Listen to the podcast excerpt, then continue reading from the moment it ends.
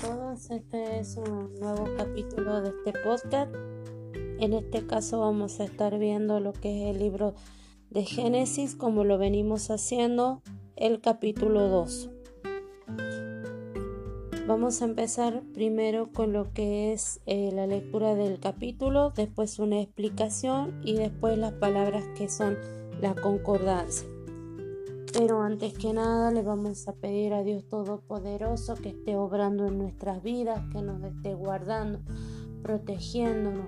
Muchas veces es difícil seguir en este camino, en el camino de Dios Todopoderoso, porque se presentan, se presentan situaciones que nos hacen claudicar, nos hacen caernos, volvernos a levantar y pero siempre tenemos que tener la, mirada puesta en Dios Todopoderoso, en que Él es nuestro guardador, nuestro redentor, nuestro sustentador, y que su mano poderosa nos sostiene en todo tiempo, en todo lugar, en toda situación.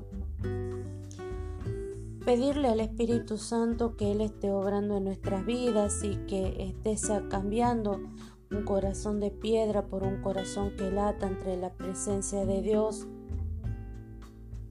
ante el amor de Dios y que sea nuestro Señor Jesucristo intercediendo por nosotros, orando, abogando, abogado tenemos a Cristo Jesús. Los invito a hacer una confesión de fe que la podamos hacer con un corazón sincero, entregado a Dios Todopoderoso. Señor Jesús, te pido perdón por mis pecados, me arrepiento y te recibo como mi Señor y Salvador y te pido que anotes mi nombre, el nombre de cada uno, por ejemplo Paola Guerra, en el libro de la vida. Ahora bien, vamos a lo que es la lectura del libro de Génesis. Cada día voy puliendo más esto. Podcast es la primera vez que estoy haciendo estos podcasts. Eh, sepan entender y perdonar vamos, de a poquito vamos puliendo esto. Empecemos. En el nombre de nuestro Señor Jesucristo, que sea el guiando. Capítulo Génesis capítulo 2. Fueron pues acabados los cielos y la tierra y todo el ejército de ellos. Y acabó Dios en el día séptimo la obra que hizo y reposó el día séptimo de toda la obra que hizo y bendijo Dios al día séptimo y lo santificó porque él reposó de toda la obra que había hecho en la creación. Ahora viene otra parte interesante que es el, el hombre en el huerto del Edén. Esto empieza a partir de lo que es este, el versículo 4 y que empieza así. Estos son los orígenes de los cielos y de la tierra cuando fueron creados, el día que Jehová Dios hizo la tierra y los cielos y todas las plantas del campo antes que fuesen la tierra, y toda hierba del campo antes que naciese, porque Jehová Dios aún no había hecho llover sobre la tierra, ni había hombre para que labrase la tierra, sino que subía de la tierra un vapor el cual regaba toda la, faz de la tierra. Entonces Jehová Dios formó al hombre del polvo de la tierra y sopló en su nariz aliento de vida y fue el hombre un ser viviente. Y Jehová Dios plantó un huerto en Edén al oriente y puso allí al hombre que había formado y Jehová Dios hizo, hizo nacer de la tierra todo árbol delicioso a la vista y bueno para comer. También el árbol de la vida en medio del huerto y el árbol de la ciencia del bien y del mal. Y salía de Edén un río para regar el huerto. De allí se repartían en cuatro brazos. El nombre de, del uno era Pisón, este es el que rodea toda la tierra de Avilá, donde hay oro, y el oro de aquella tierra es bueno hay allí también Pedilio y Ónice.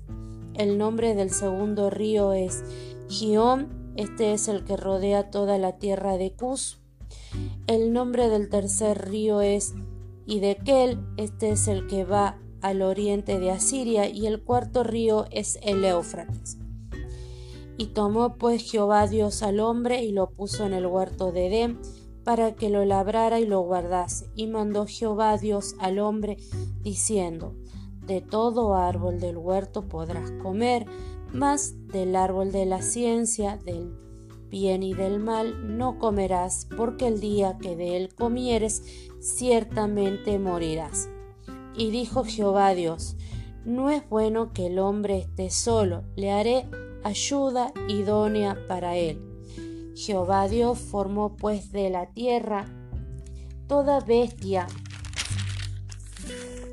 del campo y toda ave de los cielos, y las trajo a Adán para que viese cómo las había de llamar, y todo lo que Adán llamó a los animales vivientes, ese es su nombre y puso Adán nombre a toda bestia y ave de los cielos y a todo ganado del campo, mas para Adán no se halló ayuda idónea para él. Entonces Jehová Dios hizo caer sueño profundo sobre Adán y mientras éste dormía tomó una de sus costillas y cerró la carne en su lugar. Y de la costilla que de la costilla que Jehová Dios tomó del hombre hizo una mujer y la trajo al hombre. Y dijo entonces Adán, esto es ahora hueso de mi hueso y carne de mi carne. Esta será llamada varona, porque del varón fue tomada. Por lo tanto, dejará el hombre a su padre y a su madre, y se unirá a su mujer, y serán una sola carne. Y estaban ambos desnudos, Adán y su mujer y no se avergonzaban. Esto es lo que es la lectura del capítulo 2. Vamos a la explicación ahora. La explicación va a venir del versículo 1 al 3. Estos versículos sirven de conclusión a la sección inicial de Génesis, al señalar que Dios ha completado el proceso de ordenar la creación. Dice, el comentario repetido de que Dios reposó no implica que estuviera cansado de su trabajo. Sugiere el reposo divino está asociado a la construcción de templo. El propósito de Dios para la tierra es que ésta fuese un lugar de su morada. No fue hecha simplemente para albergar a sus criaturas todas las actividades de Dios durante este día, terminar, reposar, bendecir, santificar, encajan en este maravilloso patrón. El concepto de tierra como santuario divino, que se desarrollará aún más en los versículos 4 y 25 recorre la totalidad de la Biblia y llega a su clímax en la realidad futura que el apóstol Juan ve en su visión de un cielo nuevo y una tierra nueva. Esto lo vemos en Apocalipsis 21.1 y 22.5. Bendijo Dios al día séptimo y lo santificó. Esto es el versículo 3. Estas palabras promo proporciona el fundamento de la obligación que Dios puso sobre los israelitas de descansar de sus labores normales el día de reposo. Esto lo podemos ver en, en Éxodo 20, eh, versículos 8 y 11. Ahora vamos a ver lo que es el versículo 4 y esto es lo que vamos a ver hasta el versículo 26 las primeras personas de la tierra.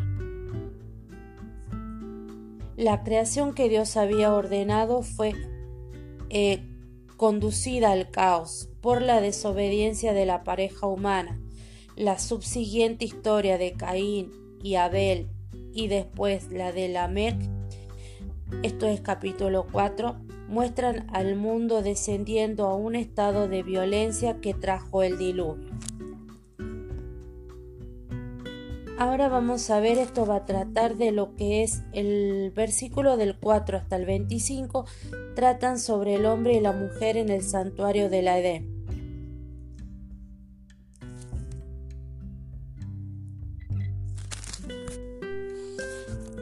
Seguimos. Añade detalle a lo ya registrado en el capítulo 1, versículo 27, el retrato de una deidad soberana y trascendente se complementa con el de un Dios que es inmanente y personal. Entre ambos retratos se establece un equilibrio y juntos nos proporcionan una descripción de la naturaleza de Dios más auténtica y rica que cada uno de ellos por separados. El capítulo 2 realza el estatus sacerdotal. Ahora vamos a ver vamos a ver qué es lo que es la palabra inmanente. La palabra inmanente significa es un término que se utiliza en la filosofía para nombrar aquello que es inherente o algún ser que se encuentra unido de manera inseparable a su esencia y la palabra inherente es algo que es parte de la esencia. ¿Sí? Ahora vamos a ver lo que es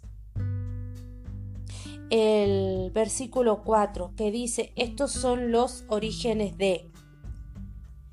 Este es, este es el primero de 11 encabezamientos. Cada encabezamiento se concentra en lo que procede del objeto persona nombrado. Los primeros traductores del Génesis al griego en la Biblia griega o en la Biblia Septua Gintina usan la palabra Génesis para traducir el término hebreo orígenes, que viene del hebreo Toledot. De ella deriva el título Génesis. El resto del versículo está ingeniosamente dispuesta en forma de espejo o quiasmo, de modo que los dos versos se corresponden en origen inverso. Por ejemplo, podemos ver cielo, tierra creados y después el día que dice, el Dios, el Señor hizo tierra y los cielos. Acá podemos ver el paralelismo. Ahora vamos con Jehová Dios. La palabra genérica Dios se utiliza para referirse a la deidad como el creador trascendente.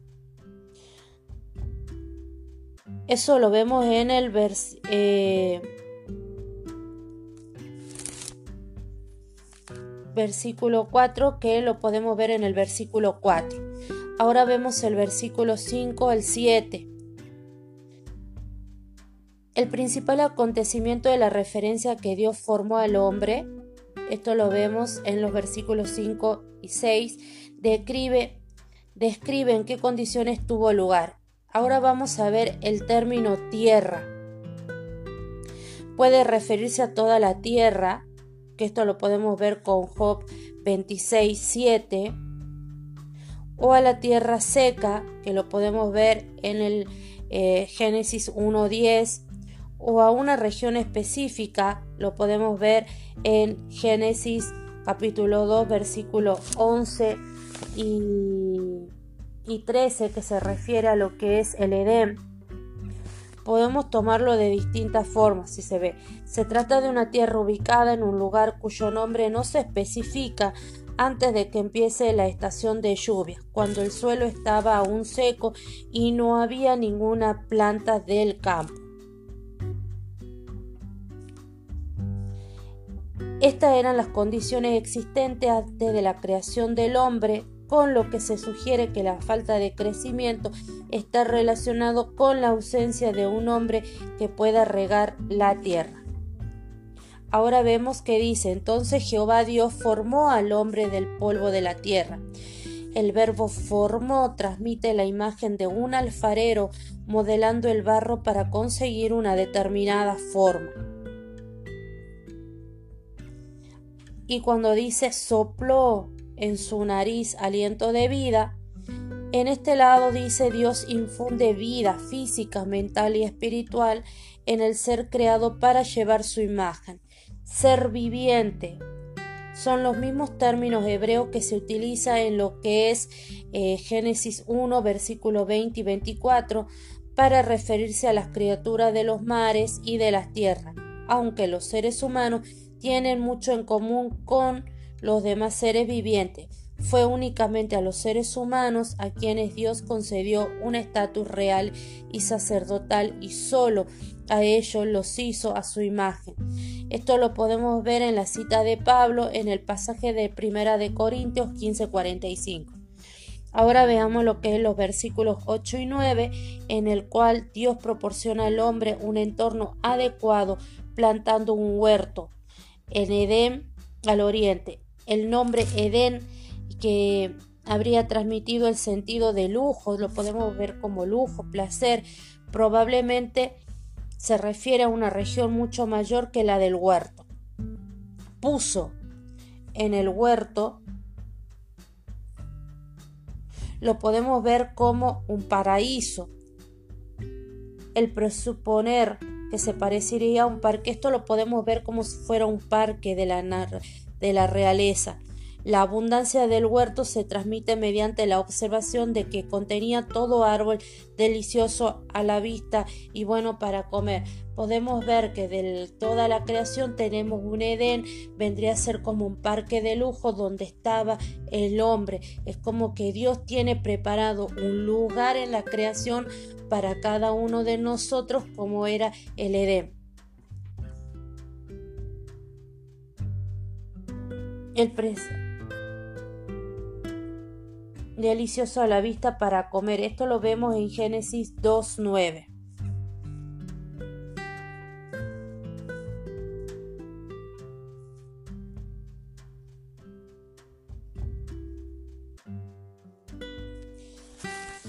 Ahora vamos con lo que es el versículo 10 al 14, la descripción general del río que salía de Edén y se repetía se repartía en cuatro brazos implica que Edén tenía una ubicación central. La referencia que hace al oro y al ónice sugiere que la tierra era rica en recursos. Estos materiales se utilizan más adelante en la construcción de tabernáculos y del templo. Con respecto al versículo 15 y 16, habla de la visión de conjunto de Edén sugiere que este huerto, parecido a un parque, forma parte de un santuario divino. Y dice, se puso al hombre en el huerto para que lo labrara y lo guardase. El término labrara denota preparar, atender y guardarse. Enfatiza esa idea. Este mandamiento se entregó antes de que Adán hubiera pecado, por lo que el trabajo no vino como un resultado de la transgresión, ni es algo a evitar. El trabajo productivo forma parte del buen propósito divino para el hombre en la creación. Posteriormente, estos mismos dos versos, estos dos mismos verbos, perdón, se usaron en conjunto para describir el trabajo realizado por los sacerdotes y los levitas en el tabernáculo, que es servir, ministrar, desempeñar o guardar. En este caso, el papel del hombre no es solo ser un jardinero, sino también un guardián. Ahora vemos y mandó Jehová Dios al hombre. El mandamiento que Dios le dio a Adán implica que le asignó al hombre un papel de liderazgo que incluye la responsabilidad de proteger y cuidar toda la creación, un papel asociado también a una responsabilidad de liderazgo en relación a su esposa. Eva. Esto lo podemos ver como una ayuda idónea. En el versículo 17 podemos decir que aunque Dios permitió generosamente al hombre comer de todo árbol del huerto, le prohibió alimentarse el del árbol de la ciencia, del bien y del mal. El fruto de este árbol ha recibido distintas interpretaciones, como si como por ejemplo, si diese primero conciencia sexual, discernimiento moral, responsabilidad moral o experiencia moral. De estas posibilidades, la última es la más probable. Mediante su obediencia o desobediencia, la pareja humana llegará al conocimiento del bien y del mal mediante la experiencia. La experiencia obtenida mediante el temor de Jehová, por ejemplo, Proverbios 1.7 es sabiduría, mientras que la conseguida mediante la desobediencia supone la esclavitud. Acá cuando dice el día implica ciertamente implica certidumbre y no inmediatamente y no inmediatez absoluta. Implica certidumbre, certidumbre de que en algún momento se harán las cosas y no de que las cosas tienen que ser inmediatamente. Muchas veces nosotros pretendemos que Dios nos dé las cosas ya, ya, ya, y no en el tiempo de Dios. Con respecto acá que en el versículo 17 que dice, ciertamente morirás,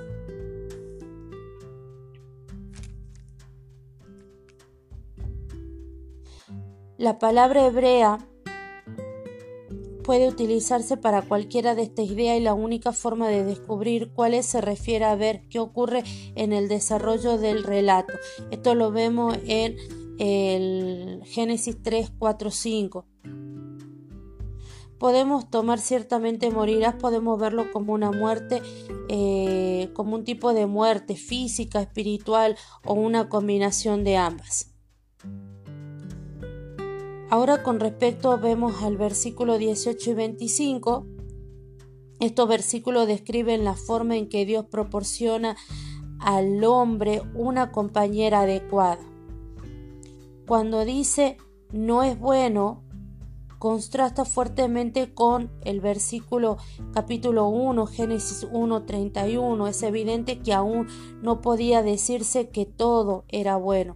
Lo haré podría también traducirse como lo haré para él lo que implica una declaración de Pablo. Podemos verlo en Primera de Corintios 19:9 y continuamos para encontrar al hombre una ayuda idónea. Ser de ayuda significa cubrir las carencias de quien es ayudado. El término en sí mismo no implica que el que brinda ayuda sea más ni menos fuerte que quien la recibe. Idónea no es lo mismo que decir como él. Una esposa no es un clon de su esposo, sino que lo complementa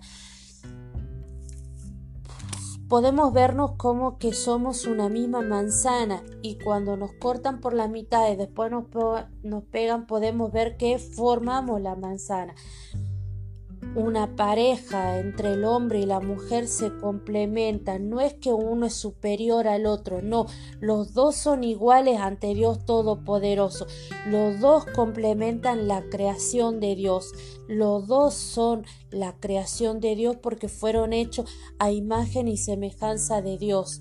No hay que ver que el hombre es superior a la mujer o la mujer es inferior o querer ver esa lucha entre el, eh, entre el feminismo y, y el masculino, no, sino que hay que ver como que somos distintos pero complementarios.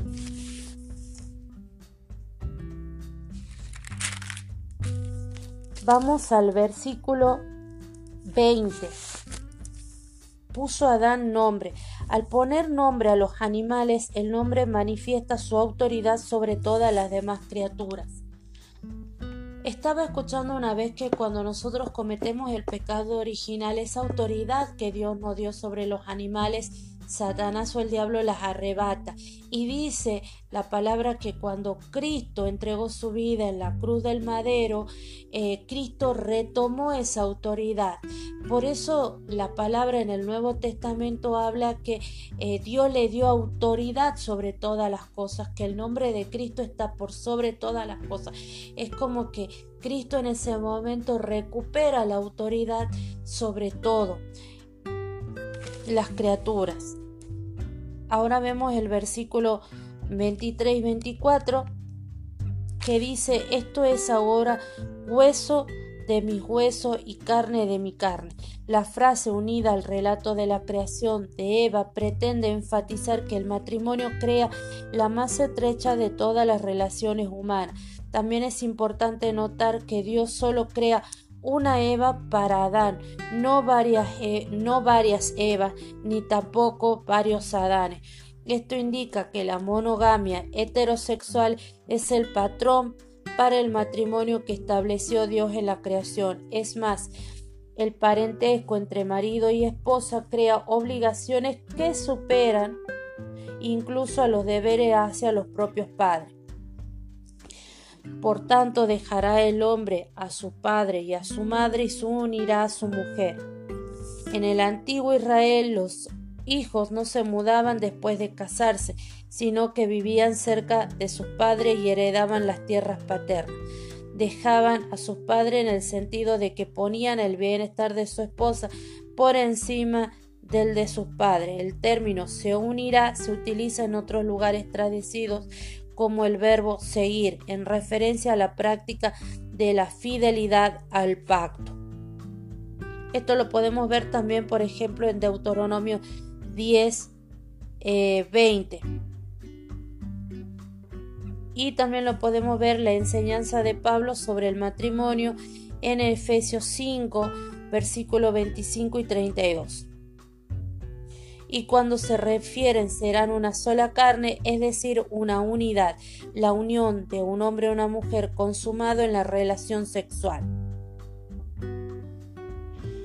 Jesús apela a este versículo y al versículo 1.27 al exponer la, su visión del matrimonio y esto lo vemos en el libro de Mateo 19, 4, 5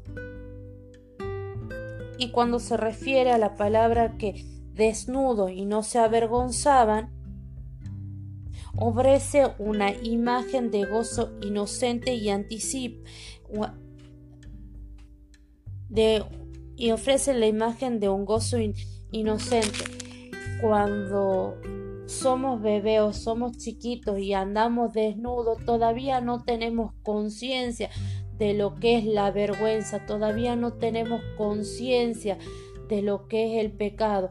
Por eso dice Dios que muchas veces nosotros debemos nacer en Cristo Jesús para poder entrar, eh, para poder entrar al reino de los cielos o poder ser como niños para entrar al reino de los cielos porque tenemos que tener todavía ese gozo inocente, el gozo inocente del niño que ya cuando lo que es la, parte adulta uno lo pierde. Y ahora ya para finalizar vamos al tema de las concordancias, como les había dicho. En el versículo 1, en el versículo 2 podemos ver que hay una concordancia. Esto lo podemos ver en Hebreos 4, eh, Hebreos capítulos 4, el versículo 4 y 10 ahí podemos ver una concordancia. Después en el versículo 3, y bendijo Dios al día séptimo y lo santificó, lo podemos ver en, Éxodo 20, capítulo 11. Después podemos ver otra concordancia y fue, esto vendría a ser en el versículo 7, y fue el hombre un ser viviente. Esto lo podemos ver en Primera de Corintios 15:45. Y después podemos ver otra concordancia. También el árbol de la vida, que es el versículo 9, que lo podemos ver con Apocalipsis 2:7 o Apocalipsis 22:2 o Apocalipsis eh, 22:14. Ahora bien, también podemos encontrar lo que es una concordancia en lo que es el, el versículo